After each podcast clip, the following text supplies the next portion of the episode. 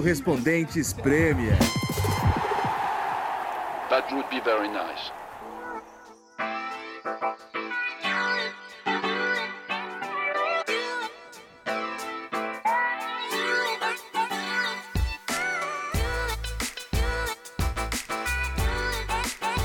Alô, alô, salve ouvintes do Correspondentes Premier. Estamos de volta com mais um episódio direto da Inglaterra, mas com um participante também falando do Brasil. Nessa semana, mais uma vez, estamos desfalcados de Nathalie Gedra e Ulisses Neto.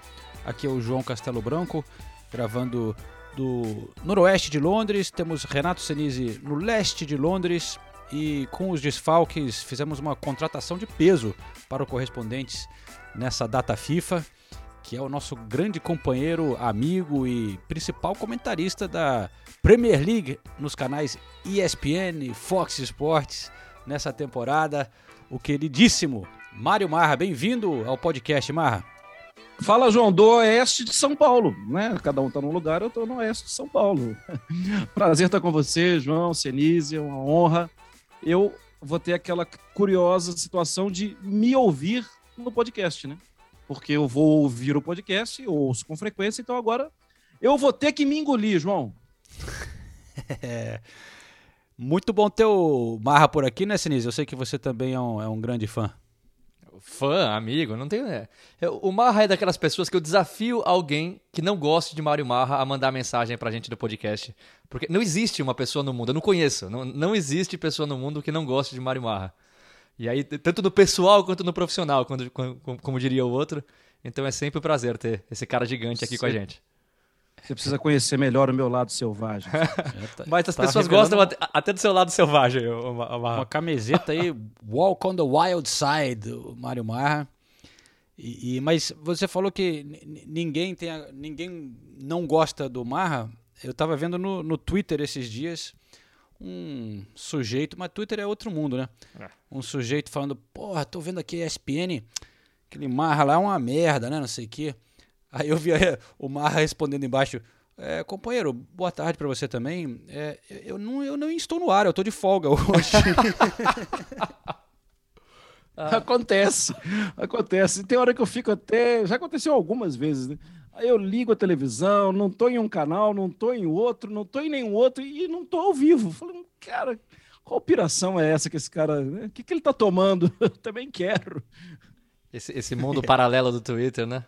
É, é, prejudicial. Eu tento me manter um pouco afastado disso, disso aí. É verdade, é verdade. É complicado, mas faz parte da nossa profissão um pouco também. É, temos o correspondente Premier lá no Twitter, se alguém puder dar aquela moral, é sempre bem-vinda. O Senise está longe, mas temos que promover aqui o podcast. E essa semana é uma semana de data FIFA, mas temos muitos assuntos, porque aqui está rolando uma dança de cadeiras de técnicos na Inglaterra. Podemos falar um pouquinho também da seleção inglesa, né? Temos é, técnicos novos no Aston Villa, no Norwich, quem sabe em breve no Manchester United. Vamos falar disso tudo também. É, e um pouco da prévia da próxima rodada. No momento, vale dizer, a Inglaterra está jogando é, San Marino e Inglaterra. Inglaterra garantindo com esse jogo a vaga na Copa do Mundo. Com um time um pouco alternativo, é legal ver alguns jogadores ganhando oportunidades também na seleção inglesa. O Gallagher do Crystal Palace foi chamado para essa, essa convocação, está no banco de reservas nesse jogo. Ramsdale, grande goleiro do Arsenal, que foi teve um ótimo mês, foi recompensado com vaga na seleção e ganhou vaga para esse jogo. O Southgate rodando um pouco o elenco. O querido Emil Smith Rowe, que tem jogado muito também, começa jogando como titular pela primeira vez é, pela seleção inglesa. Esse querido uh, é meu querido também, viu, João? Já defendo ele há muito tempo. Você ah, é? é testemunha disso. É verdade. Já falei em vários jogos. É, algumas vezes, hein, Senise? Algumas vezes eu até sinto que o outro lado, assim, o repórter que está no campo, eu estou ali defendendo o Arsenal, o Arsenal perdendo o jogo, e eu sinto que o repórter que está no campo até ele não está concordando muito. Porque eu acho que tem assim, um certo coração com raiva do resultado. Mas agora que os resultados estão é, andando do mesmo lado, no mesmo sentido do, do desempenho, ah, eu, eu, acho legal ver, viu? Tem, tem o lado corneta do repórter também, né, Marra? Tem, tem, tem. Se ele tivesse aqui para se defender, né? assim, eu- Faz tempo que eu não faço uma transmissão no Astro, na verdade. Eu acho melhor eu ficar longe, porque tem, tem dado certo, né? Que- que- que- que- quem jogou, quem apareceu também pra jogar na Inglaterra foi o Harry Kane, né? Estreou na temporada. Na Premier League ele não estreou ainda. E aí na seleção inglesa fez três gols, deu assistência. Então. Eu ia falar isso com você. É, é- é o Harry Kane resgatando a Inglaterra ou a Inglaterra resgatando o Harry Kane? É, então agora começa a ficar meio chato pra ele, né? Eu fui um dos defensores aqui, que o pessoal sempre fala, né? O Harry Kane tá fazendo de propósito, tá sem vontade. E realmente tá um pouquinho, mas eu nunca achei que isso fosse o fator é, primordial pro Harry Kane estar tão mal na temporada. Eu acho que o Tottenham tá uma bagunça, o Harry Kane tá isolado no ataque, não sabe mais se fica dentro da área, se fica fora da área. Isso tudo entra em consideração. Agora, ele jogar tão bem na Inglaterra e continuar morto no Tottenham, aí eu já começo a considerar que, assim, não digo que é o fator primordial, mas talvez tenha tanto peso quanto o Tottenham tá uma bagunça, porque é assim, ele jogou muito pela Inglaterra. Tudo bem, né? O adversário não era grande coisa, mas o Tottenham já enfrentou adversários fracos também, e o Harry Kane não fez nada. Então, não sei. Agora a- eu acho que a, eu acho que a pressão vai ser maior pra cima dele. É, me assusta um pouco alguns momentos, já que a gente está falando de, de seleção, acho que o João está até querendo falar mais coisa ali, mas rapidamente, naquele jogo contra o United, né, o Tottenham United, uma bola que veio para o Kane e ele foi completamente estranho na bola, sabe? Com o corpo meio. Parecia que estava desequilibrado, parecia que estava desatento, e era uma bola para ele fazer gol, cara, na entrada da pequena área, uma bola alta lá eu achei, sabe aquela tal da o corpo fala, da leitura corporal, eu achei ele desatento. né? não gostei do que vi, porque não é o cara que a gente conhece, né? O cara que a gente conhece é um cara, um cara primeiro, um jogadoraço, e segundo, assim, um cara que entende muito o que tem que fazer naquele pequeno espaço que ele tem, né? Entre é, enxergar o zagueiro, como dominar a bola, enxergar onde ele está. Ele sempre foi muito bom nisso, né? E nesse jogo do United foi uma sensação que eu tive de sim. Ele preferia estar no shopping fazendo compras. E, e- e sempre foi um cara muito profissional, né, Marra? Muito dedicado ao treino, sempre querendo ser melhor, querendo estar no nível dos, dos maiores do, do- da posição, né? Por isso que a até a gente demora um pouquinho mais pra criticar o Harry Kane, porque ele nunca deu sinais de ser um cara que ia deixar a má vontade tomar conta dele, né, como jogador. Só que esses sinais estão aí, né? É, e aliás, Sim, acabou de fazer, acabou de fazer mais um gol, o Harry Kane. Pela- pe- gol de pênalti pela Inglaterra. Tá 3 a 0 já meia hora de jogo. E outro foi gol contra e Harry Maguire fez mais um gol, tinha feito também contra a Albânia.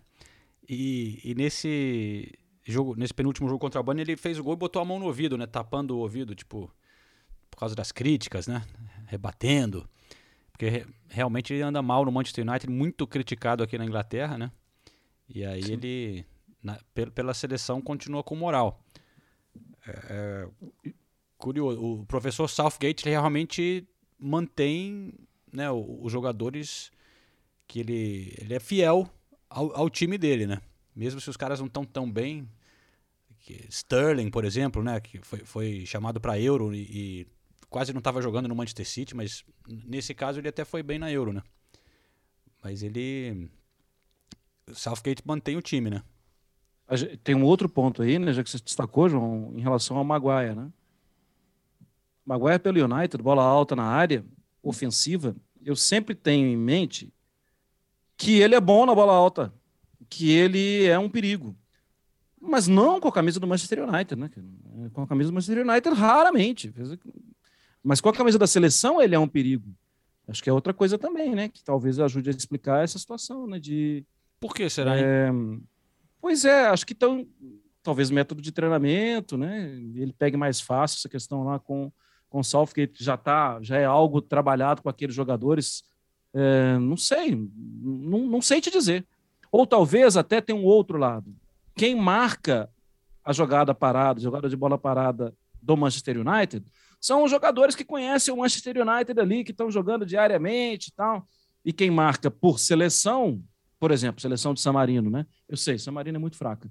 Mas quem marca por seleção, às vezes, não tem o, o, o- a, a noção mesmo de como sobe o Maguire, de como ele vai, da jogada ensaiada. Talvez tenha um erro. É, mas eu acho que são duas coisas aí, né? Uma é o Harry Kane, outra é o Maguire. que indica que o trabalho na seleção às vezes é até melhor que no clube. Não era para ser, né? Porque seleção encontra só de vez em quando, no clube é diário. É, eu, eu acho que a gente está falando de dois jogadores que jogam hoje em clubes que, se a gente for olhar, eu acho que o trabalho da seleção, como treinamento, como time, é melhor que o dos clubes mesmo. É, é exceção, mas é verdade. Hoje você não pode falar que o trabalho do Tottenham é melhor que o trabalho do Southgate na seleção, mudando de técnico toda hora, cada técnico com uma filosofia de trabalho. O time hora, hora joga com três zagueiros, hora joga com Kane na área, hora joga, joga com Kane como meio campo. E no Manchester United é o que a gente vem falando há tempos, né? É, é um time com excelentes jogadores, mas falta um time ali, né? A gente, a gente tem sinais de times, mas esses sinais se perdem em pouco tempo, né? Uma rodada ótima, outra rodada péssima, mais uma rodada mais ou menos, aí deu uma rodada ótima. Enfim, eu acho que hoje o trabalho do Southgate é melhor que qualquer um desses dois times aí. É, eu, eu acho que principalmente o Southgate conseguiu criar um, um bom ambiente na seleção, né? E, e, e, ele é um ótimo comunicador também, né? Ele é um ótimo embaixador da seleção inglesa. Ele dá uma. Ele sabe lidar muito bem com tudo isso que, que é importante nessa parte de falar com a imprensa, dar, dar coletivas, em, em, competições grandes, né? O, o cara vai liderando o país de certa forma, né? Eu não sei se ele é um grande mestre tático, mas nesse lado ele consegue montar um time que funciona, né? E, e mas é, é, é, realmente uma geração. A gente fala a ah, geração inglesa, né? A geração dourada, mas em termos de elenco da, da seleção, realmente essa seleção impressiona, né, cara? Tava olhando, porque ele rodou todo o time aí. Porra, entra ali Bellingham, né? Jude Bellingham, mais um moleque bom pra caramba. Tem o, o, o Foden, Saka. É, porra, realmente. O Rashford um que nem foi, muito, né? Muitas Rashford... opções, né? O Rashford não foi. E no jogo com a Albânia ele jogou Chilwell e Rhys James, né? Como laterais, alas. E agora os dois nem estão jogando. Tem o, o Trent Alexander-Arnold, que, pô, é, é, é tanta opção. Tem o Kyle Walker, tem o Luke Shaw do outro lado. É, realmente, eu, assim, se a gente for parar pra pensar, eu não digo o time titular. O time titular eu acho que tem melhores da Inglaterra, do que a Inglaterra. Agora, como o João falou, o elenco, quantidade de jogadores, olha, assim, é, é, é, é, das melhores, se não for a melhor do mundo, assim, em, em opções que o, o Southgate tem para todas as posições. Todas as posições tem pelo menos dois. A não ser zagueiros. Zagueiros eu, eu ainda coloco como asterisco porque tem opções, mas eu não vejo opções tão boas. Agora, laterais, volantes, é, é meias Stones e atacantes. E, e, Stones e Maguire seriam titulares, né? E, e aí tem o Mings, que é Code, é outro que. É, que acho abaixo. É, abaixo. É, os dois. É, o Cold normalmente joga numa linha com três zagueiros, né? Ele é o do centro, né? Se a gente olhar para o Wolverhampton, é um jogador que tem qualidade na saída de bola, é um jogador que aceita o jogo físico, mas nem é tão gigantão assim, né? É... e o Mings eu acho assim, é... o Mings é para um tipo de jogo eu acho que ele ajuda bem, mas não acho ele altamente técnico, acho ele um jogador limitado. É... mas para um tipo de jogo físico ele ajuda. E, por exemplo, se a gente subir mesmo, e até o João destacou, ou foi o Renato, não sei, a convocação do, do Gallagher, eu acho muito justo pela oportunidade. E que é um jogador que me chama a atenção nos empréstimos que ele passou, né? É, e agora, nesse novo Crystal Palace, porque ele tem muita qualidade. E quando a gente fala de Crystal Palace, a gente pode voltar uma década, né? A gente volta uma década e a gente vai falar Zaha, Zaha, Zaha, Zaha, Benteke, Zaha, Benteke, ah, Zaha e BTQ, o, o Gallagher consegue jogar, gente. Ele é um cara que vai, eu acho que ele dá sobrevida para para minutos em campo do Zaha, que ele não precisa ficar correndo atrás do lateral o tempo inteiro, voltando o tempo inteiro para armar a jogada única do jogo, para colocar a bola na cabeça do BTQ e ganhar de 1 a 0 e se trancar de novo lá atrás. O Gallagher é um, é um menino que eu olho com muito bons olhos. Que, só Mais que... um meia, né? Da Inglaterra, jovem entrando. Isso brigar. E só que é, é, essa questão, né? É, talvez ele se tivesse nascido um pouco antes, né? Ele teria é, jogado mais vezes com a camisa da seleção. Acho que ele vai ter que contar com alguma contusão de alguém, algo assim. É, muita gente dá mérito para essa geração, para o número de grandes técnicos aqui na Premier League também, né? E os jovens ingleses como Foden, por exemplo, desenvolvendo sobre é, aprendizado de Pep Guardiola, Jürgen Klopp, é, agora o Tuchel no Chelsea, enfim. E, e aí, aproveitando esse gancho, né, para a gente falar um pouquinho da, da chegada do, do Gerrard né, no, no Aston Villa, saber o que, que vocês acham disso daí. Eu sei que o, o, Mário Marra, muita gente que segue ele vai saber que ele é um torcedor pouquinho apaixonado por um tal de Liverpool, né? Tanto que quando, quando a gente estava falando aqui sobre essa gravação, é, falando sobre algumas coisas da pauta, né? Ele citou o Gerrard já como um, um verdadeiro scouser, né? Ele falou, é, eu acho que a gente tem que falar do Stevie G, né? Que é só os Liverpoolians mesmo falam Stevie G, né? Ô, João, meu filho tem 20 anos. E assim, ele, eu acho, pegando o time dele aqui no Brasil, ele é um felizardo, porque ele nasceu numa época que o time disputa títulos, ganha títulos de vez em quando tal. Muito diferente do pai dele, que não sofreu para ver alguma coisa. Mas ainda assim, se você pergunta para o meu filho, para o Danilo, quem é o grande ídolo dele no futebol, ele não tem dúvida em responder. Stephen George Gerrard. Sério? É ele. Sim, é o grande ídolo dele no futebol. Pela conduta, pela postura, pela bola, obviamente, né? Mas pela qualidade, pelo que ele representa para uma, uma torcida, né? Para uma época histórica, por aquele jogo maluco, maravilhoso também contra o Milan, né? Que ele jogou de tudo, né? todas as posições que, que o Rafa colocou ele para e todas as funções para executar em campo, ele foi brilhante. É, e ele é um, uma, uma, um personagem bastante é, importante na história do Liverpool. Né? Para mim, Kenny Dalglish, ele são os, os, os, nomes mais fortes. Eu não estou tirando o Rush, eu não estou. Estou falando de uma época que, sim, esses caras representaram demais e são muito fortes. E eu, eu tenho um, eu acho, e não tem como fugir disso, né? Eu acho que ele pensa no Liverpool. Ah, sem e eu acho que ele já pensava no Liverpool quando ele saiu do Liverpool e foi para o Rangers. Acho que ele já pensava.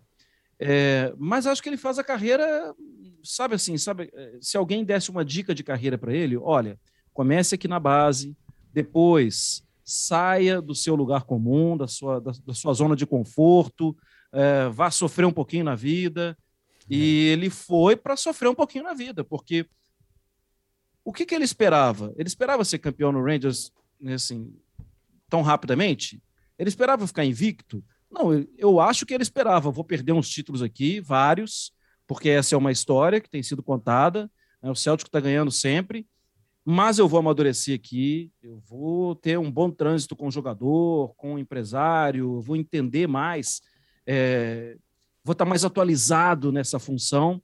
E daí a um tempo, quem sabe, eu posso voltar para a Premier League, posso pegar um clube que não tem a aspiração de ser campeão, para daí a um tempo é, eu posso voltar para casa. Eu acho que se alguém falasse isso para ele, é, e se alguém falou isso para ele, ele falou perfeitamente e acho que ele está cumprindo perfeitamente. Só que é um novo passo.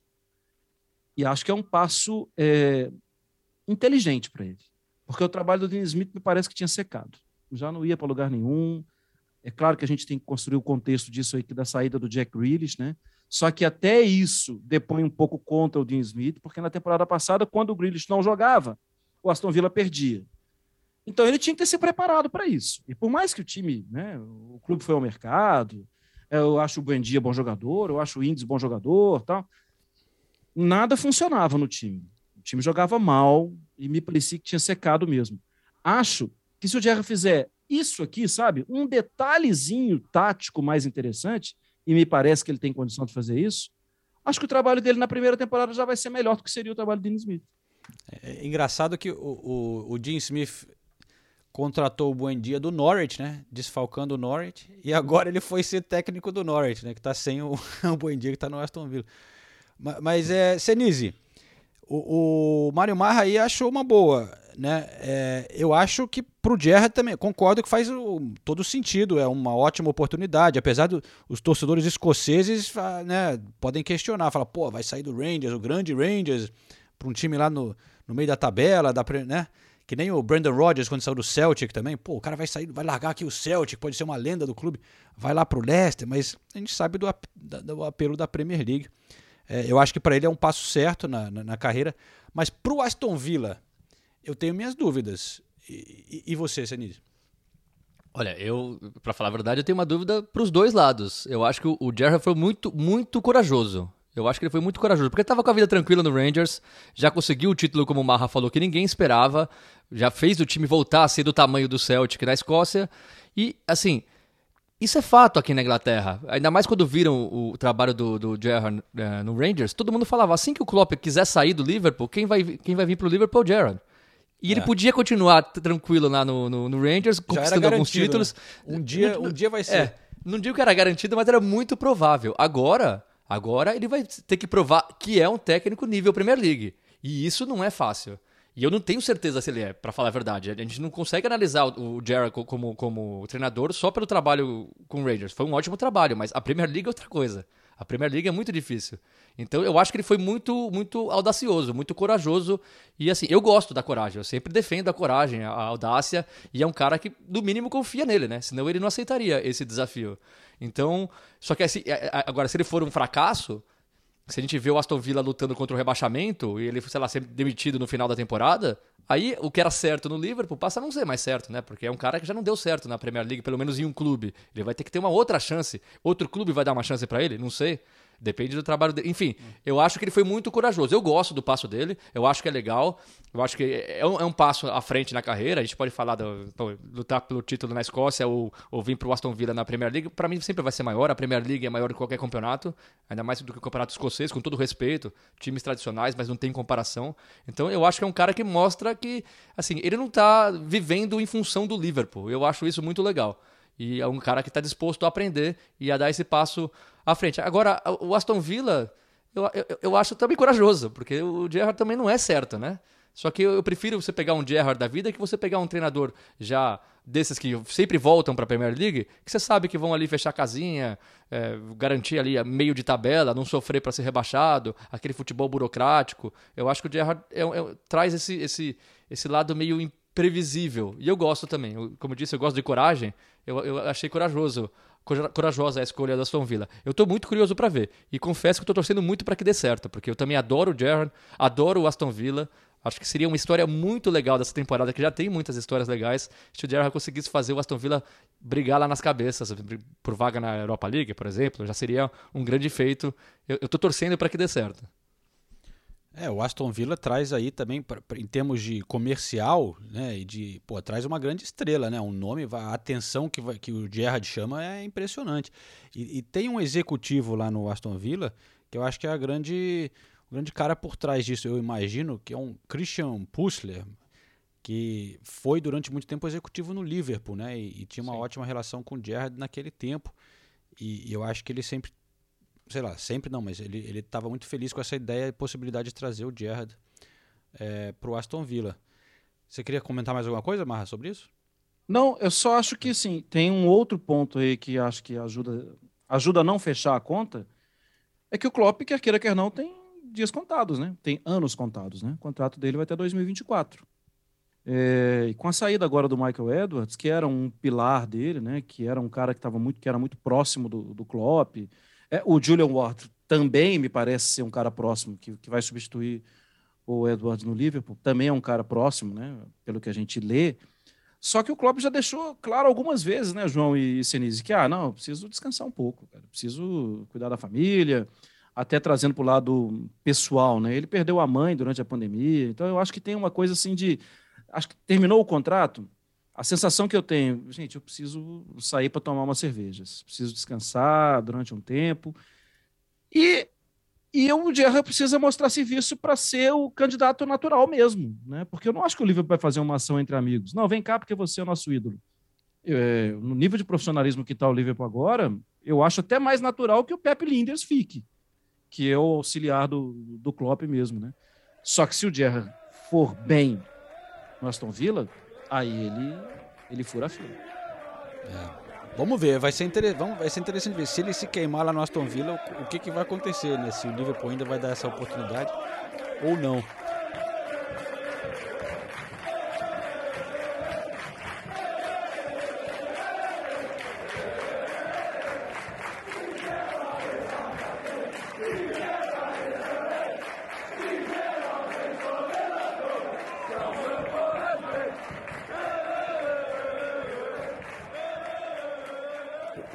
Senise falou que é, essa pode ser e vai ser uma das grandes histórias dessa temporada para acompanhar. E, e eu queria chamar a atenção aos, aos ouvintes para seguir o Mário Marra, para quem já não segue no Twitter e, e também o, principalmente o blog dele na, na, ESPN, porque você tem feito toda semana, né, Marra, um, meio que um resumo, mas sempre é. o, o, Marra acha histórias muito legais, tento. assim, é, de, de, coisas que estão acontecendo João. na Premier League. É, só foram 11 rodadas até aqui, mas tanta coisa já aconteceu. Tem, tem alguma coisa que você destaca, Marra, assim, é pra, a, a, história Eu... uma, mais legal, vamos dizer, o que você mais gostou de contar até aqui?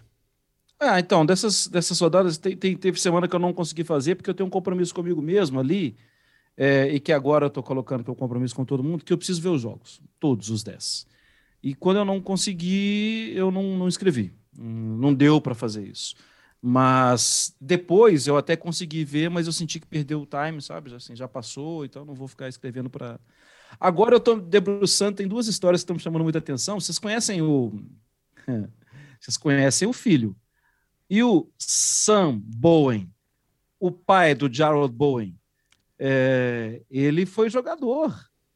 Ele foi jogador de futebol, foi técnico, e eu estou descobrindo uma história também que o West Ham tentou contratar o pai dele na época do Redknapp. Tentou contratar o pai dele para jogar no West Ham. Então, é, a, a, história que eu mais estou gostando de escrever, de pensar, é do West Ham. Porque é muito legal. É muito legal. Foi tema de semana passada aqui do, do Correspondentes. É, é, muito legal ver mil, mil e agora um, né? Jogos do, do Mois, a volta por cima, a forma como o elenco é montado. Há algum tempo, né, João e Senise, eu acho que foi o próprio Dave Mois que falou sobre isso. Na formação de elenco, quando ele começou a contratar os tchecos, né? É, quando chega Kufal, Suchek já estava, e agora chega o Kral, que ele fala, olha, esses caras, eles venceram no Slavia Praga, eles têm mentalidade vencedora. E para a gente aqui era uma coisa de perder um jogo e tá tudo bem, vamos lá para o vestiário, a gente fica chateado, mas no dia seguinte a gente está aqui. Esses caras não permitem isso, porque eles estão acostumados a disputar o título até a última rodada e até levantar a taça. Então é o que tem me chamado mais atenção, viu, João? E agora eu estou conhecendo um pouco mais da família do, do Bowen, estou preparando um, um postzinho sobre o, sobre o pai dele, já peguei algum, já fiz um assalto de algumas fotos dele aqui, estou buscando algumas coisas da, da história dele como jogador também. Acho que vai ter uma historinha sobre ele. Vamos ficar de olho nessa daí. Não foi no West Ham, que a minha, minha memória é muito ruim, mas tem alguma coisa que estou lembrando aqui na temporada passada, que tinha um, um, um, goleiro, que era o terceiro goleiro, teve a chance de jogar um jogo, e aí o, o pai dele ele. tinha sido. Como é que Sim. foi essa história? Vocês lembram não? Foi contra o Chelsea. Eu lembro, eu, eu escrevi sobre. contra o Chelsea, exatamente. É, era no West Ham também, né? Era no West Ham. Sim, sim. Essa história foi sensacional. O cara ficou não sei quantos anos esperando para jogar e jogou finalmente. Eu, vou, eu tô tentando lembrar dela aqui direitinho. Daqui a pouco, enquanto você vai procurando dele, aí, eu vou. É um dos só... maiores jogadores da história. É o goleiro, o... o goleiro David Martin. Que, que, e, o, isso, e, isso. E, e, o pai dele era o Alvin Martin, que foi goleiro do West Ham por 21 anos. E o David entrou... E o David Martin, ele cruzou a fronteira que não pode cruzar, né? Porque ele tinha sido jogador um pouco antes do Millwall, né? E ele é torcedor do West Ham, eterno, desde sempre, né? Ele, foi, ele cresceu junto com o, com o Noble na base e tal, e ele chegou a jogar pela Millwall e falhou, inclusive. É, e, e, e, e, o David Martin apareceu do nada nesse jogo contra o Chelsea, com 33 anos, foi o primeiro jogo da carreira é. dele na Premier League. Como goleiro, o Alvin dele, o Alvin, o pai dele, foi zagueiro do West Ham. É isso aí. Não, foi muito legal, porque o cara. Ninguém nem sabia muito dele, mas ele tava é. lá anos e anos como terceiro goleiro, reserva, sei lá, nunca tinha jogado. 33 anos, foi fazer o primeiro jogo na temporada passada. Mas essas histórias são muito legais e o Mário Marra sempre conta com muita habilidade, então fiquem de olho. Eu vou aproveitar aqui é, para dar um abraço para o Diogo Braga, que mandou um recado para a gente aqui nas redes sociais do Correspondentes Premier. Premier. Ele fala assim: Fala galera, meu nome é Diogo, tenho 17 anos e muito fã de vocês. Eu não perco nenhum episódio. Acabei de passar na faculdade de jornalismo e sonho um dia trabalhar com vocês. Me inspiro demais em vocês, João, Nathalie, Senise, embora ele não canse de sofrer com os Spurs e com o Ulisses. Virei fã do West Ham graças a vocês que falaram sobre a dupla tcheca que jogou na Euro. Então é isso aí, adoro vocês, tamo junto. Lembrei desse recado porque a gente comentou justamente os tchecos né, que estão é, no West Ham. Companheiros, uma rápida pausa aqui para encher o copo de água. Infelizmente não estamos num pub. e a gente volta em um segundinho.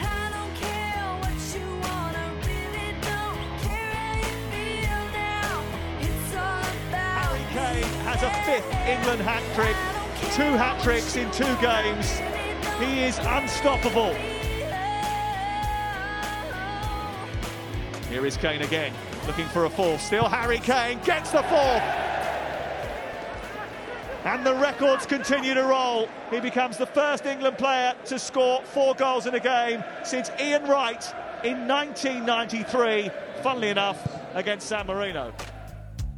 Pô, intervalo então lá no jogo da Inglaterra e quatro gols do Harry Kane, é isso? No primeiro tempo. San Marino também é. fogo, né? O Harry Kane não ia ficar fora desse jogo nem que a vaca tussa, né? Agora é saber aproveitar a fase, né?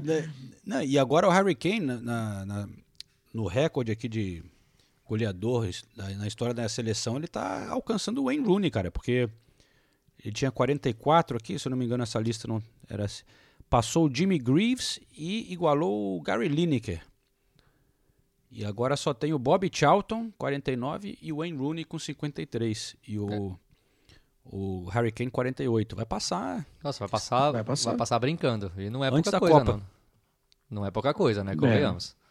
Porra, maior artilheiro de todos os tempos da Inglaterra. E ainda novo, né? Ainda não tá nem próximo do fim da carreira, né? Não é mole, não. Melhor o Não, Tottenham. titular absoluto, não, não tem nem que ver. Vai, vai passar. Que coisa, né? Jogando nada no Tottenham. Não, não tá mesmo. Não vou nem, nem discutir aqui. É louco. Mas, é, senhores, é, vamos falar um pouquinho do, do Manchester United rapidinho também? Porque estão dizendo aqui na Inglaterra que o, o- estavam sondando o Zidane e tal, e o outro seria o Brandon Rodgers, né? É, eu vou apostar aqui com, com vocês que antes do fim do ano Brandon Rodgers será o novo técnico do Manchester United. Opa! É a minha sensação, assim. O Senise com a cara tá- confusa. É porque a gente está querendo saber o que você está apostando, porque a gente talvez queira entrar nessa aposta. Exatamente esse é o meu pensamento. Quer apostar o quê? Eu, eu- eu só faço aposta em pints. Comigo eu negocio, eu negocio pints. Tá bom pra mim. É, tá. acho que, acho que você- tá conversando, gravando com duas pessoas que não se incomodam em nada, em apostar pints também. Então tá vamos tranquilo. nessa. Vocês- alguém quer apostar contra? Eu aposto contra, sem, sem dúvida nenhuma. Eu, É? eu confesso que tem um pouco. Eu, eu acho. Manchester United é tão difícil falar sobre técnico, né, João? Porque a gente viveu, ainda mais nós três aqui, né? A gente viveu décadas vendo Alex Ferguson. Então, então é o seguinte: o futebol mudou com ele à frente do United. A gente não sabe, eu não sei, tá? Fala por mim. Eu não sei o que é melhor para o Manchester United. Porque as apostas logo depois do Manchester United, ela- eu, eu, eu entendia, até do Dave Moyes, hein? eu entendia a lógica da coisa. O futebol era outro, ele era um técnico que tinha recurso, que era um bom técnico, mas 10 meses, duas janeiras de transferências, foi o tempo. A partir daí, ficou escancarado que o clube pode mudar a qualquer momento. E aí, vamos lá, figurões. Vangal, Mourinho, foram apostas de figurões. Esses caras eram figurões. Esses caras são figurões no futebol mundial. E a outra aposta é: não, eu acho que tem que ser alguém que conhece o nosso dia a dia, alguém que sabe o que é ser daqui, torcer para os caras daqui, não ser daqui, não propriamente, mas conhece isso aqui. Ah, quem pode ser? Quem pode ser? Vamos sobrevoar o mercado aqui. Cara, Solskjaer. Agora, a próxima, eu não tenho a menor ideia de qual vai ser a próxima sacada. O Rodgers é uma mistura de tudo isso. Ele não é medalhão, mas ele é um cara que já tem um- uma certa moral na Premier League, mas conhece muito bem o campeonato inglês. É, joga um futebol atraente do estilo que o Manchester United, em tese, gosta de promover. Eu acho que é a melhor opção que tem. no também acho, eu acho. No, no- no- Não, eu, no eu- mer- eu- né, ele não tá no mercado, mas assim. Eu, eu acho uma ótima opção também. Agora, a, a aposta do João é que até o final do ano, não é nem a temporada, hein? Aí, aí que eu acho Ou seja, que ele vai largar o Leicester É. agora tal. o, o United vai mandar o Solskjaer embora e vai trazer o Brandon Rodgers até o final do ano. Eu acho muito difícil de acontecer. E eu, É porque a data era agora, né? Foi a última data FIFA da desse ano, né? Tô falando do ano, não da temporada, né, João? Você falou foi do ano, ele né? Do Do ano, é, mas é, 31. agora, agora que eu tô percebendo que o ano tá acabando já. né? falta, pouco, falta pouco tempo. Né? É. Não, Faz mas o eu, barulhinho aí da cerveja é que eu acho que a, a cada, a cada resultado ruim tá crescendo a pressão. Vai caindo a ficha nos caras, né? E eu não vejo o Solskjaer dando um jeito no time de uma maneira muito drástica. Então eles estão querendo segurar, mas a cada é, rodada que passa que ele vai mal, mais alguém vem enfiar o pé nele. Agora foi o Rio Ferdinand, né? E, e- e aqui os caras escutam, né? Repercute pra caramba esses ex-jogadores é, metendo pau, dizendo que tem que sair. Não sei, eu vejo a maré virando assim contra ele e enfim, é a minha aposta, é a minha sensação assim. Eu acho que é o cara que eles e eu acho que é uma, uma boa escolha também. Eu acho que o Rodgers é muito ambicioso, o Leicester já tá o que, que o Leicester vai fazer nessa temporada, né? Vai ser difícil ele conseguir meter uma Champions de novo. Ele já fez um ótimo trabalho lá, melhorou o time, mas se pintar um United ali, hum, fácil que ele vai. Se fosse por ele. É, eu acho que ele pode, pode sair, não sei se ele sairia assim, né, no meio e tal.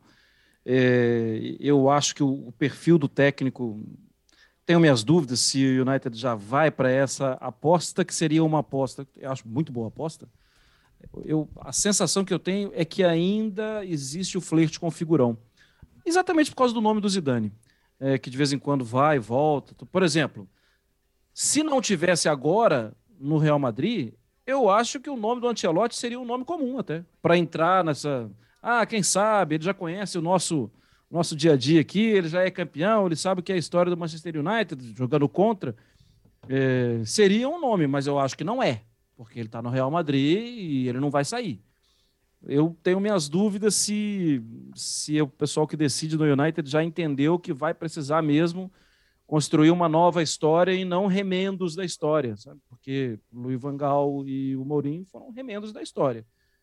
E eu acho que para construir a história com o Beno Rogers é, tem que ser muito. Eu concordo. Eu acho que seria boa. Acho que ele vale a, a aposta.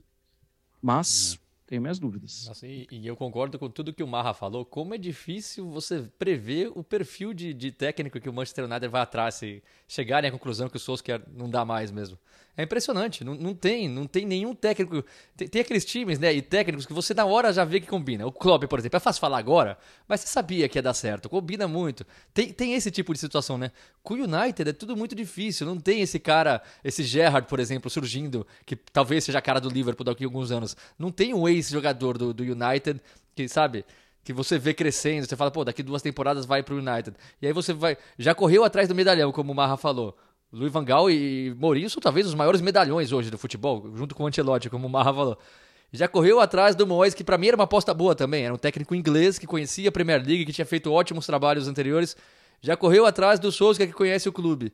Pra onde você vai? É- é- E é, um clube, a pressão é muito grande, é um, é um clube muito chato. Tem jogadores que são ótimos, mas chatos também. Tem, tem o Pogba ali que você nunca sabe se quer jogar ou não. Tem o Cristiano Ronaldo que chama toda a atenção. Tem o Bruno Fernandes que precisa jogar, é um craque. É, é muita coisa pra você para você administrar. É, assim, todo treinador que eu penso, eu falo, pô, não é o ideal pro United. E aí você chega à conclusão que não existe um técnico ideal pro United no momento. Eu acho que tem, tem muito torcedor do United, não sei se gente lá de dentro, que torce contra o Paris Saint-Germain exatamente por isso. Eu acho que o Pochettino é, um belo nome para que é um cara além de tudo com um brilho no olho para ser ó, quero vencer, preciso dessa oportunidade. Foi um finalista de Liga dos Campeões com o Tottenham. Né?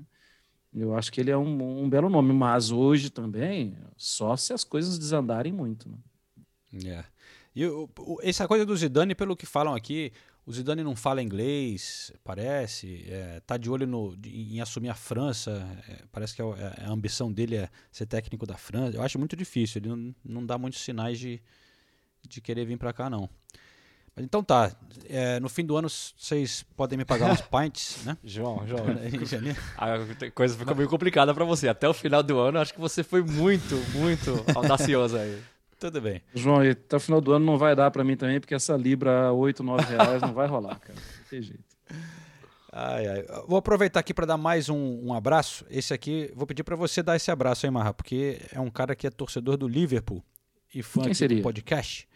Tiago Caetano. E ele não, per ele não perde nenhum programa. Ele é comentarista de futebol internacional em uma rádio web do Brasil e deficiente visual.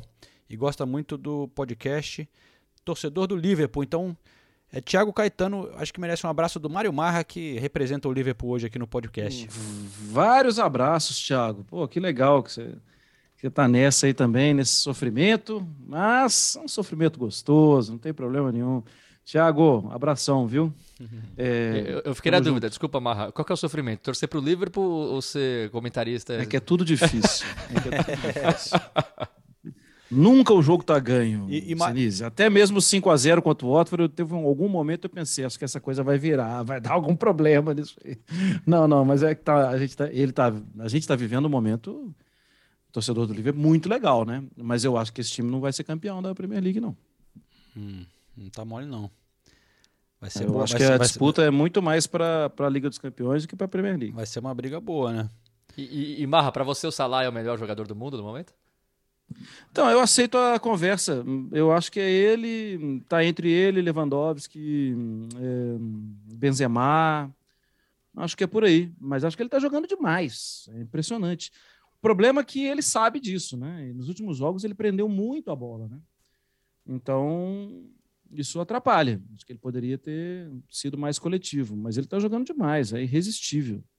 Que, que era um problema que ele não vinha tendo no início da temporada, né? A gente até elogiou aqui algumas assistências. Aquela assistência dele pro Mané contra o Watford mesmo, né? Sim. Foi maravilhosa. Ele tem, Nossa. ele tem dado passes para gols, mas realmente nas duas últimas rodadas, principalmente, ele segurou a bola como, como poucos ali. Voltou a ser o E o salário. Liverpool vai ter.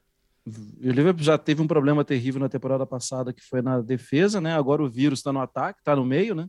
Vários jogadores do meio machucados. E ainda daqui a pouco tem a Copa Africana, né? Que vai tirar o ataque completo, quase, né? Só vai ficar o Diogo Jota. Então, acho que aí tem perda de ponto. E perda de ponto na Premier League é, significa muito. Sabe aquele jogo que você vai ter que ganhar e você não venceu? Ah, vai explicar isso pro Chelsea e pro City. Já ganharam, cara. Já tá lá na frente. E pro Arsenal também, porque o Arsenal agora ninguém segura. Ninguém segura. Inclusive, o próximo jogo é contra o Liverpool em Anfield. E Sim. Eu acho que vai dar Arsenal. Vou apostar pints. Valendo pints, hein?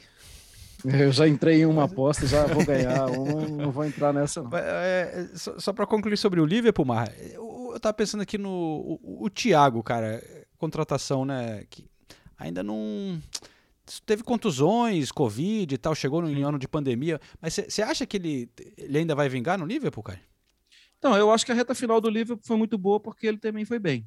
É, se pegar os últimos 10 jogos do Liverpool na temporada passada, é, que o Liverpool foi bem, né? Eu acho que a grande resposta que deu foi a oportunidade que ele teve de jogar mais, em consequência. Então, aquele jogo contra o Burnley, o jogo contra o United, eh, ele fez bons jogos. E eu acho que ele rendeu bem ali. Mas, João, a comparação é cruel com ele. Porque o Enaldo, quer queira, quer não, sim, ele não tem a mesma qualidade técnica, né? O Thiago é a bola dorme nele, né? Ele trata a bola de uma forma muito com muita intimidade, ele tem muita qualidade com a bola. Mas o Enaldo era um cara que, sim, ele jogava de, de 38 jogos, ele jogava 36, e descansava um e o outro, é, o Klopp deixava ele no banco lá tal. Eu tinha, não tinha suspensão, não tinha contusão, não tinha nada. E o Thiago não dá para ser assim. Quando ele entra num ritmo mais intenso, ele machuca. Então, a tendência é que ele não seja tão bem visto assim, não. Mas, para mim, ele ainda vai jogar mais, sem a mesma base de comparação. O Ronaldo rende mais por mais tempo. E esse problema de contusão que já era um problema do com o Keita, por, exemplo, né? O Keita também, não, não vou comparar a técnica, a qualidade que o Keita tem como jogador, apesar de achar ele um excelente jogador, mas o Thiago, para mim, é outro nível.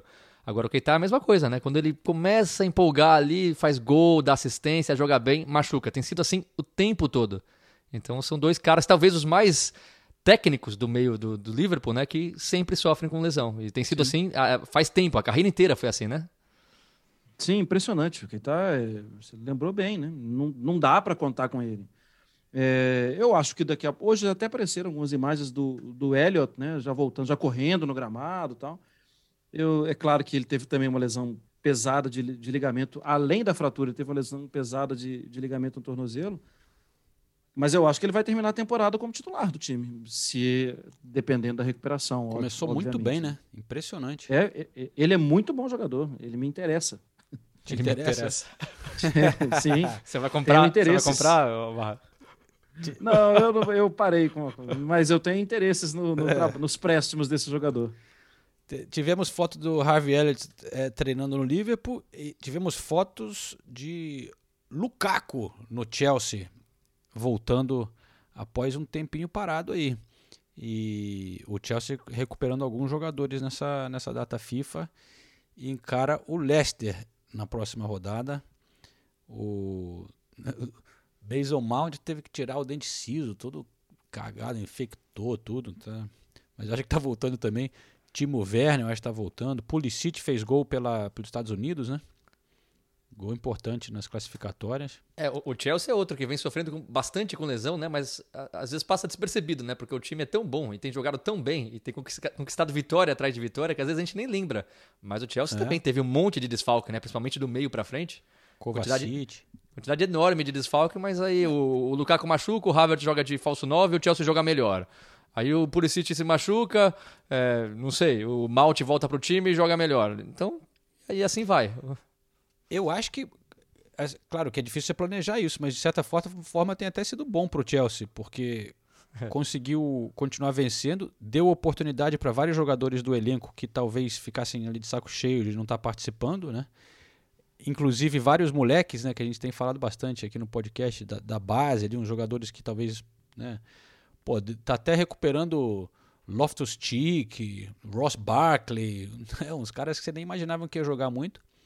E, e mostra que o elenco é forte, né? E, e o trabalho do Tuchel é sensacional também, de conseguir botar, muda peças e continua funcionando, apesar de ter empatado o último jogo lá com o Burnley, mas continua líder da tabela o, o Chelsea. E, E, base do Chelsea é uma coisa impressionante, né, João?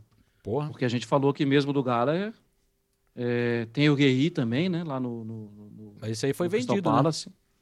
É, não, mas assim, um jogador que fo- formado, Formado, na base, é. né? A, a produção é intensa, né? Livramento, No Southampton indo muito que é bem. bastante interessante, né? Bastante interessante. Me, me chama muita atenção. Esse aí tem a É, opção de comprar de volta, né? Deixou sair, mas com opção de, de- com a opção de comprar de volta. É. E, tem- e é incrível mesmo, né? Que assim, perde um jogador, perde outro, e às vezes perde quatro jogadores, e, e- mas a ideia está bem vendida, né? Os caras trabalham bem, né? É o que a gente estava falando antes, né? De um técnico que consegue mobilizar elenco e consegue ter a tal da didática, né? Para o jogador entender bem o que tem que em fazer. pouco tempo. Pouco tempo. Opa, agora sim, hein? Menino Smith Rowe metendo gol pela Inglaterra. Roubado. É, Ai, é é isso muito aí. craque, cara. roubada. Um gol, e, ninguém segura. um gol e uma assistência do Smith Rowe já. Saka. Looking for Abraham. Nice touch. Smith Rowe! It's the first England start. Crowned with the first England goal for Arsenal's Emil Smith Rowe. And you get the feeling it will not be the last. Eu gosto do Smith Rowe, já falei várias vezes, porque ele joga de, de meia, meião até metade da canela e chuteira preta. Eu gosto muito de jogador assim, então ele já ganha pontos comigo. Só por causa disso. É, uma análise estética. O Grealish joga com Que é a- com a importante, é assim importante também, mas o, o Grealish é mais metidão, né? Estiloso. O, o Smith Rowe também joga mais desleixado, assim, né? É, Tipo, o, o, o, Grealish é mais, é, mais, é mais jogador malandro. O Smith Rowe é mais jogador clássico, década de 70, assim. É, é. É o Zico, cara. Aqui do. vamos com calma, vamos com Gente- calma. A, a gente deve estar com algum Não, problema de conexão, acho. Até Eu não consegui nem acabar a frase que eu comecei a rir. aqui. Não, é, o, é, assim, no nosso time atual, tá? É, enfim, Não, não se compara. É, melhor você parar por aí, João. Eu queria só Melhor destacar uma coisa, assim, da- daquelas coisas aleatórias que acontecem em- na Inglaterra em data FIFA. O Andy Carroll fechou hoje com o Reading. Ah, é verdade. Andy. Carroll fechou com o Reading até janeiro. Até metade de janeiro, o contrato pode ser estendido depois, mas até metade de janeiro, o Andy Carroll, 32 anos, tava no Newcastle, mas não tava, né? E aí agora vai jogar no Red, Red lutando contra o rebaixamento na Championship, o Red 16º colocado. E aí, de repente, aparece o Andy Carroll. Eu aproveito para contar uma história. A gente já contou aqui no podcast, eu acho. A gente foi entrevistar o Andy Carroll uma vez. Naquelas, naquelas entrevistas que o clube cede, né? Então são quatro emissoras que vão entrevistar, você tem 10 minutos com ele, e a gente foi o último a entrevistar o Andy Carroll. E aí, as entrevistas anteriores foram péssimas, péssimas, porque o Andy Carroll dificilmente dava entrevista porque ele estava sempre machucado, é outro jogador que sempre se machucou. E as pessoas, os, os repórteres perguntavam sobre a carreira dele. Ele, eu não lembro, eu não ligo para futebol, eu não vejo outros times jogando. É, e aí, eu, eu fiquei impressionado. Aí a nossa entrevista foi boa porque a gente teve a vantagem de ser o último, né? E a gente falou mais, sobre o momento atual e sobre família. Ele é um cara que tem quatro filhos, cinco já aumentou a lista, não sei. Agora, me chamou a atenção como ele não tá nem aí pra futebol. Ele não vê, ele não lembra os gols que ele fez pelo Liverpool, gols importantes. Não sabe, ele não sabe de nada. Ele não sabe de nada de futebol. Eu acho que isso explica porque a carreira dele acabou não, não deslanchando como se esperava, né? Porque qualidade ele tinha, sabia fazer gol de cabeça, é tem técnica também, não é um perna de Tem pau, os né? golaços dele, né?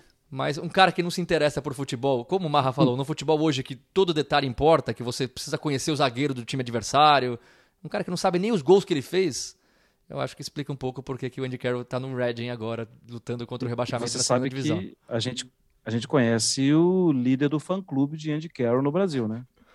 Um abraço, Matheus Spadari. Marra, eu juro pra você, eu nunca peço nada pros jogadores em, em- em- em entrevista. Nunca. Camisa, autógrafo, foto. Eu nunca tirei foto com ninguém. Pro Carol, eu pedi pra ele mandar, gravar um vídeo que eu gravei no celular, mandando um abraço pro Espadari. O aniversário do Espadari era, sei lá, daqui uma semana. Mandou parabéns pro Espadari e tudo. E eu mandei pro Espadari. O Espadari falou: tô chorando aqui, tô emocionado. Ai, meu Deus do céu.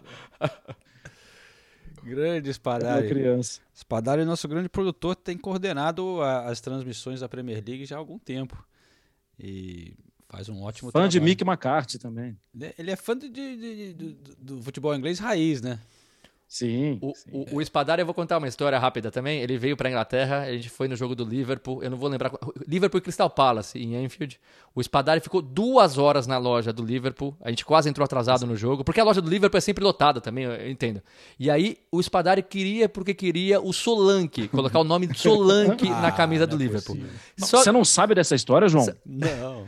Só- que aí o que aconteceu? história é maravilhosa. Essa história é maravilhosa. Só que aí aconteceu, ele saiu puto porque tinha escrito o nome errado na camisa. Escreveram Solakne ao invés de Solanke. O. A- Aí ele ficou revoltado, eu falei, mano, volta lá, a gente já tá atrasado mesmo. Aí ele voltou, pegou uma outra camiseta, teve que imprimir outra camiseta lá. Aí ele voltou com a camisa do Solanke. Dois meses depois o Solanke saiu do Liverpool, nunca mais jogou, né? Acho que não fez nenhum gol pelo no- Liverpool. Mas essa é a história. Tá lá de- no Bournemouth. Tá no Bournemouth, né? Tá no Bournemouth, Tá, é. tá, tá lá. Essa é a história do Espadalho. Ele sempre gostou de, de homens bonitos, jogadores bonitos. É o caso do Carroll. Ele acha o Carroll bonito, é por isso que ele gosta dele. E de, de jogadores alternativos. E é apaixonado pelo Liverpool também. Ai, ai, falar em apaixonado por jogadores, algum. Eu não tenho agora aqui o recado, eu não, não vou achar. Mas mandaram aqui um recado no correspondente, Senise, nas redes sociais, de um documentário sobre o som. Você chegou a ver isso, não? Não, não vi ainda, mas também me marcaram no- nesse, nesse documentário.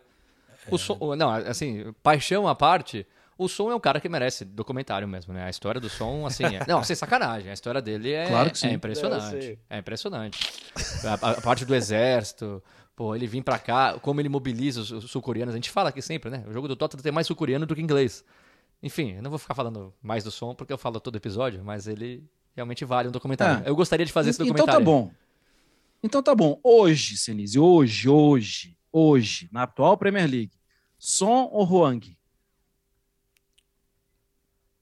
Do O Puta, o Tá Wong tá jogando- tá jogando demais, né? Tá, O Huang tá fazendo gol todo jogo. tá jogando E demais. você já viu o índice dele? Essa é a informação legal, João. Ah. Ele não finaliza se não for para fazer gol. Cada- ele tem acho que é cinco gol. finalizações. É, É tipo é Vardy. 100%. Que- Não, é, é, 100%. é tipo o som. O som é mais ou menos assim. Ah, tá. o, o som finaliza de perna esquerda e perna direita como poucos. É, Eu acho que o Huang, se continuar nesse nível, a gente pode discutir aí, mas, mas por enquanto o som já fez muito mais, né? Tem muito mais serviços som prestados. Eterno, som, é, Sonha muito mais, mas a atual Premier League do Hang é bem, bem Não, é bem, eu acho muito legal. Eu, eu sempre torço também. Eu também gosto de, de jogadores alternativos. E quando vem de países que não têm tradição, né, de grandes jogadores na Europa, eu torço sempre para eles e, e fico feliz. Aliás, Ou- o, Ou seja, amamos Patson Daka, é isso. amamos, torcemos para que ele dê certo. Que ele passe a jogar mais na Premier League, né? Que tem jogado mais na, na, na Europa League, né? Fez quatro gols em um jogo só. Aliás, salvou o Leicester, né? O Leicester estava praticamente eliminado da Europa League, ele conseguiu a virada. E, Sim. mas to- torcemos muito para que ele dê certo também na Premier League. Muito bom. Falando em escolher jogadores, eu tenho uma pergunta para vocês. que eu- ia falar rapidinho de Everton e Manchester City para encerrar aqui, que é um, outro jogão da, dessa rodada. E aí eu tava pensando no Richarlison, né, que tá voltando, teve contusão, tal, por conta das contusões perdeu as últimas duas convocações na seleção brasileira. E, porra, o Rafinha arrebentou, né? E, e, e a- como é que fica, cara? Você acha que o, o, o Rafinha vira titular agora com, na seleção? Porque o, o Richarlison tinha, era muito. Era o cara de confiança do Tite, né? Vai voltar pro. Vai ser convocado de novo, né? Mas tem muita gente. Vinícius Júnior, não sei o quê. Então, eu acho que o Rafinha pegou um espaço, ele e o Anthony, né? Acho que eles pegaram um espaço naquele jogo contra o Uruguai, que acho que é preciso destacar. Seleção do Uruguai não marcou nada, uma seleção frágil defensivamente, é até estranho falar isso do Uruguai. Tanto que uma rodada depois, a seleção brasileira jogou contra a Colômbia e teve muita dificuldade no jogo, o Rafinha não foi tão bem, o Anthony teve uma oportunidade, mas bateu fraquinho. Mas eu- a sensação que eu tenho é que o Richardson teve uma contusão no pior momento. Mas, conhecendo o Tite, o Tite, o Richardson sempre foi muito profissional com ele, sempre se entregou ao máximo, tudo que ele podia dar em campo ele deixava. Eu acho que o, que o Richardson tá, vai continuar na lista. Mas eu sinto que o Firmino foi perdendo espaço, está perdendo espaço e precisa jogar muito. Ele vai ter essa oportunidade agora sem Salah e sem Mané, né? Ele vai ter que jogar muito, se ele se recuperar também da, da contusão. Mas voltando a falar sobre filas, que eu já falei de furar a fila aqui umas duas vezes, acho que o Rafinha furou a fila. E agora ele tem um lugar. É, eu também É. acho. Eu, eu acho que o Rafinha traz uma coisa diferente para a seleção, né? A gente, eu, eu acho querendo ou não, não digo que são, são as mesmas características, mas eu acho o Richardson e o Gabriel Jesus na seleção muito parecidos. São jogadores que nos seus clubes jogaram como números 9, número 9, mas nunca gostaram muito de ser número 9. Aí eles vão para os dois lados. Eles jogam bem nos dois lados, mas não é aquela coisa que você fala, nossa, são os atacantes titulares da seleção brasileira. Nunca foram. Assim, né, foram porque também não tinha muita opção às vezes, mas nunca convenceram tanto. E o Rafinha também não convenceu, é muito cedo, mas é um cara que traz uma coisa diferente, traz um drible diferente, traz a velocidade diferente, até a finalização diferente. Então eu acho Bola até- parada dele bola é parada é muito muito boa. Então e, e- e eu acho que assim, o Brasil no geral, né, não é que deu, mas parecia que com, com, com, essa formação, né, com o Richardson, o Gabriel Jesus e Neymar, parecia que não ia mais para nenhum lugar, né? Você ficava tentando, mudava um de lado, às vezes um jogava bem, outro jogava mal. Não sei, então eu, eu acho que o Rafinha trouxe essa coisa a mais, assim como eu acho que o Vinícius Júnior também. Eu, eu torço para que o Vinícius Júnior continue jogando muito e que, assim, existam várias opções diferentes. Mas eu realmente acho que um ataque com Richardson e Gabriel Jesus hoje, na seleção, para mim já não é mais o ideal. Eu acho que eles já tiveram muitas chances, foram bem na maioria das vezes, mas quando a gente pensa numa Copa do Mundo, quando a gente olha para esse ataque, eu acho que é de novo um time que vai cair numa quarta de final para um, uma seleção poderosa da Europa. Não acho que tenha esse nível de seleção europeia. Com Rafinha, talvez não também, mas pelo menos é alguma tentativa diferente. Ficou bem interessante com ele, né, cara? Eu acho que funcionou muito bem. E o Rafinha aqui, no momento, eu acho que merece. Tá. Pô, o, o que ele tá fazendo no Leeds, e o Leeds não tá bem nessa temporada, né? Cinco gols tem o Rafinha, fora assistências. O Richarlison teve contundido, é verdade e tal, mas tem, se não me engano, dois gols o Richarlison. Rafinha tem cinco, né? E o Gabriel Jesus eu vou conferir aqui. Gabriel Jesus acho que Agora- tem dois também. Agora, João, o próximo calendário é uma loucura aí também, né? Para quem está no dia a dia de Premier League. né? Rapaz, calendário época de Natal é sema- intensa, velho. Não, e termina uma semana da Copa do Mundo. A Premier League termina uma Ah, semana sim. da Copa do É, Mundo. isso é um É, absurdo, isso aí é né? bizarro. É, é- é Bizarro, uma né? loucura, cara. É, Uma loucura isso. muito bizarro. É, como é que vai funcionar isso, cara? Os caras vão sair daqui, joga no fim de semana, na semana que no, no fim de semana seguinte começa a Copa do Mundo? É muito estranho isso. Como é que vai treinar os times, cara? Sim, o técnico da seleção ele vai ficar louco, né? Eu tenho que preparar meu time para uma estreia daqui a pouco e cadê os caras? Ah, não, estão disputando Premier League, estão disputando La Liga, estão disputando. Isso vai ser muito comum. Muito Assim, louco isso eu, mesmo. eu acho que não tem santinho na história, mas eu, nesse caso eu fico sempre do lado dos clubes, da Premier League, por exemplo. Porque quem mandou a dona FIFA mandar a Copa lá pro Qatar e mandar a, Copa em outubro, sem, sabe, um calendário diferente. calendário diferente, acaba com todo o planejamento, então desculpa, agora arque com as consequências, eu É, entendo. Os caras inventaram um calendário do nada, assim, né? A Premier League tem que parar no meio. Mas vai, mas é, vai ser foda pra todo mundo, né? Mas enfim. Sim, porque tem é, a cobrança e a exigência de uma Copa do Mundo, né? Os caras vão ter que deixar tudo lá. Para depois voltar para meia temporada ainda pela frente. No, e- e no fundo vai ser terrível para todos, né? Assim, porque querendo ou não, mesmo que a Premier League isso, porque eu ainda acho que vai mudar, né? É- Não é possível que isso vai continuar dessa maneira, mas mesmo que continue, assim, é difícil para o jogador também, né? Querendo ou não, o jogador tem o sonho de disputar a Copa do Mundo, que só acontece de quatro em quatro anos. A gente às vezes, o torcedor às vezes não- não- esquece um pouquinho da seleção, mas o jogador não. O jogador continua gostando de defender a seleção. Pô, e como você vai jogar um jogo, sei lá, um Manchester United e Liverpool uma semana antes da Copa do Mundo? Você vai jogar 100%? É impossível, não tem como. Então eu acho que todo mundo perde com essa história. E, e aí os caras voltam tem que jogar Boxing Day. É só isso. Nossa, é 26. mesmo. Não, não é tipo assim, acabou a Copa, tem uma, uma folguinha, até. Pô, passa aí o Natal com a família, Réveillon, nada, né? O, É. e, e, e a Copa. Se o cara. É claro, porque a Copa é só dois times vão pra final, então tem alguns que vão ter um, um tempinho ali. A, a, fina- o, a final é dia 18 de dezembro. Aí, mas os caras que, sei lá, quem for pra final, joga dia 18, dia 26 já tá na. é, tem rodada da Premier League de novo. Então o negócio é intenso. Sim, Né? Pesadíssimo, pesadíssimo. Já tem noite gelada, não Stoke, mas vai ter que se virar para Pior é isso, né? fazer o cara vai sair do, do deserto lá no Catar. Né? É. Bom, mas enfim, é isso. Mário Marra, é, eu vou encerrar aqui com uma sonora. Eu fiz uma entrevista com o Bernardo Silva, já que a gente falou de seleções. Portugal está numa situação complicada aí, né? Vai ter que ter play, é, repescagem, playoff, como é que é?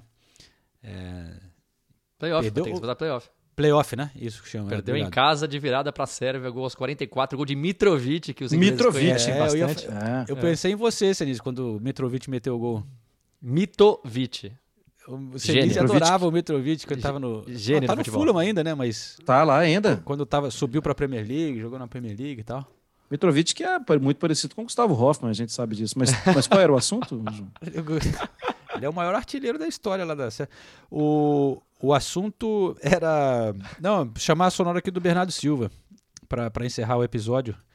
É, porque o português, muita gente boa, e, e tem esse jogo City e Everton, e ele fala um pouquinho sobre essa questão de jogar sem atacante e tal. Foi uma entrevista legal. Então eu boto para encerrar, mas antes a gente se despede aqui, infelizmente. Mas, mas volte sempre, né?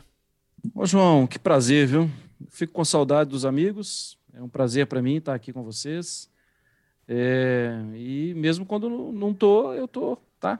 Tô ouvindo sempre. Grande abraço, foi um prazer. Muito obrigado. A gente, não, a gente vê você sempre dá moral ali pra gente. E você, vale, vamos dar um destaque também que você virou podcaster agora, né? Você, Mário Marra sempre Ah, trabalhou sim, muito a tempo tá na, com- na rádio, mas como é que tá? Conta pra galera aí onde que podem A encontrar gente o está seu com um podcast de futebol nacional, né, aqui na, da ESPN, que é o Rolou Melão. A gente entrevista muita gente diferente, né? A última foi com Paulo Autuori, mas já entrevistamos aí o presidente do Atlético Mineiro, já entrevistamos o Alexandre Pássaro, dirigente do Vasco, e por aí vai, né? O Daniel Paulista, que deve subir com o Guarani, técnico do Guarani. É, por aí vai. E é um prazer, né? Porque na entrevista você tem a oportunidade de conhecer mais do dia a dia, né? De entender o que pensam os, os dirigentes, os jogadores. Rolou o melão. Aí, mais uma dica de podcast, então, pra galera aqui que é fã de podcast. O Marco junto com o Zupac, outro grande cara. E o Eugênio Leal também. Ah, e o Eugênio, verdade. Rolou o melão. Da, de onde veio esse nome? Quem, quem inventou? Acho que foi o Zupac. É, ah, dessa coisa de vamos jogar a bola, vamos rolar a bola, vamos rolar o melão. É uma gíria de, de peladeiro aqui O- no Brasil, o- nós melonistas. O João tá há 60 anos na Inglaterra, o Marra, então às vezes ele, ele, É. ele não conhece muito bem as gírias do Brasil. Sim. As expressões é, futebolísticas. 60 não, 65, né? Eu- Completou esse ano, João? Ah, eu- eu tô ficando velho, tô ficando careca, mas é, ainda não chegou a tanto. Ainda não chegou a tanto. Estou em Londres, há- estou em Londres há 33 anos, então eu falo o- as gírias lá dos anos 80 do Brasil. Tá bom? Me perdoem. Esses dias, só para terminar rapidamente, João, esses dias o Paulo Andrade foi fazer um post no Twitter e ele daqui a pouco um jogo bacana entre não sei quem. Aí eu fui, retuitei. Bacana. A última vez que eu tinha ouvido a palavra bacana tem muito tempo. É, o tempo passa para todo mundo. Mas é isso aí. Muito obrigado, companheiros. É, desculpa qualquer coisa aí, hein? Senise, até semana que vem, né? Até semana que vem. Estamos sempre aí. De novo, agradecer o Marra, mandar um grande abraço para ele. Falar que eu tô indo pro Brasil em dezembro e faço questão de encontrá-lo. E aí. e- Aí. e- O João vai pagar. é isso que eu ia falar, isso que eu ia falar. Eu, Isso. eu vou dar um jeito de pagar a aposta do João lá, lá em São Paulo com o Marra. Pô, se você fizer a conversão em pints, gastar, É esse melhor. dinheiro, gastar esse dinheiro lá no Brasil, vai dar para beber bastante coisa ali. É Eu verdade. gostei eu- dessa, Eu, eu Senise. pago um pint no Brasil, deve dar para comprar uns quatro, né? Não, é- é- Não, não. Eu acho que mais, hein? Eu, eu- eu não sei, porque também as coisas estão tão caras no Brasil que talvez não. Um, gente um tá se- pint aqui na Inglaterra, Marra, é, tá mais ou menos 5 libras é, em um pub. 5 vezes 8. É, um- é que o 40. pint é grande também, né? Então não, É. não dá para fazer. Não é um chopp. Um chopp seria half pint, né? Daria 3 pounds, vai? É. Quanto que tá um chopp no Brasil? Então, Três- é, depende muito do lugar. É. Mas é o que eu vou levar o Senise para a gente tomar algumas. Eu acho que a gente consegue pagar aí uns, uns 18, 25 reais. Tal. Dá duas, duas, duas, duas, duas cervejas, tá bom. Mas é porque eu vou levar num lugar bom, tá? Ah, mas então não tá tão, dif- não tá tão diferente, não, cara. Porque meio pint, né? É, 3 pounds dá uns 20 reais. Não, mas ô João, se a gente Brasil quiser, tá a gente foda, hein? consegue tomar um chopp aqui por 5 É. também, né? Ah, Só que a gente tá, não que vai você, tomar esse. Você é a gente granfino, né? Não, mas agora. Já que eu tô pagando a eu- conta, Mas eu queria só perguntar: a aposta vai ser um pint só mesmo? É isso? Não, um para cada um. Um pra cada um? Pô, João, que apostinha, que apostinha, João? é a primeira rodada. Ah, mas, porra, eu, eu, eu fiz a parte mais difícil da aposta. Vocês só. Né? Eu- Você se expôs, né, João? É, eu fui com a coragem aqui. Vocês aí nem vim com uma contra-aposta, tipo, né? O, o- não, eu acho que tal, tal. Acabou. Você já abriu o jogo, você tá jogando sem volante. ó, é seu. Bom, enfim. Marra, espero poder tomar um pint com você aqui na Inglaterra em breve. Foi muito bom quando a gente se encontrou João. em Liverpool, quem sabe. É, se não, fica- o Senise vai levar aí o meu, o meu pint no fim do ano. É, E um abraço pra você, beleza? Um abração, obrigadão, João. Valeu, Renato.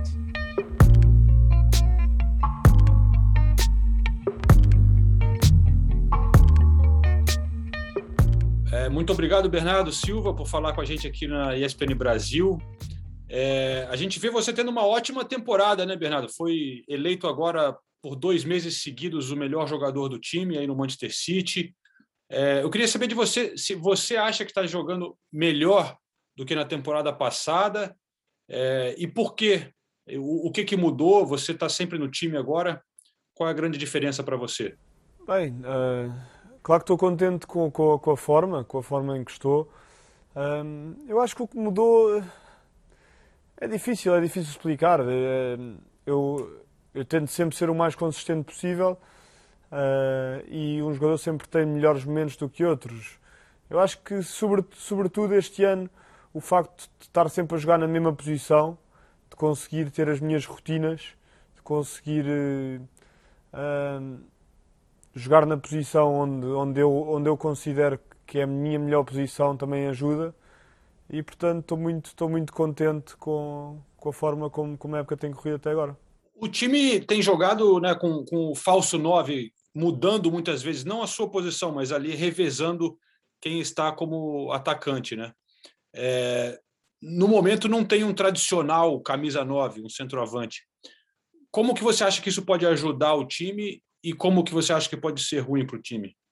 Bem, é, é como disse, pode trazer que tra- traz coisas boas e traz coisas menos boas, que é às vezes falta-nos falta-nos mais presença na área e falta-nos uma referência, mas também traz coisas boas, traz mais mobilidade ao, ao ataque, faz com que hajam mais jogadores envolvidos ah, no último no processo no processo de construção e também no a tentar ah, na chegada à área à área adversária.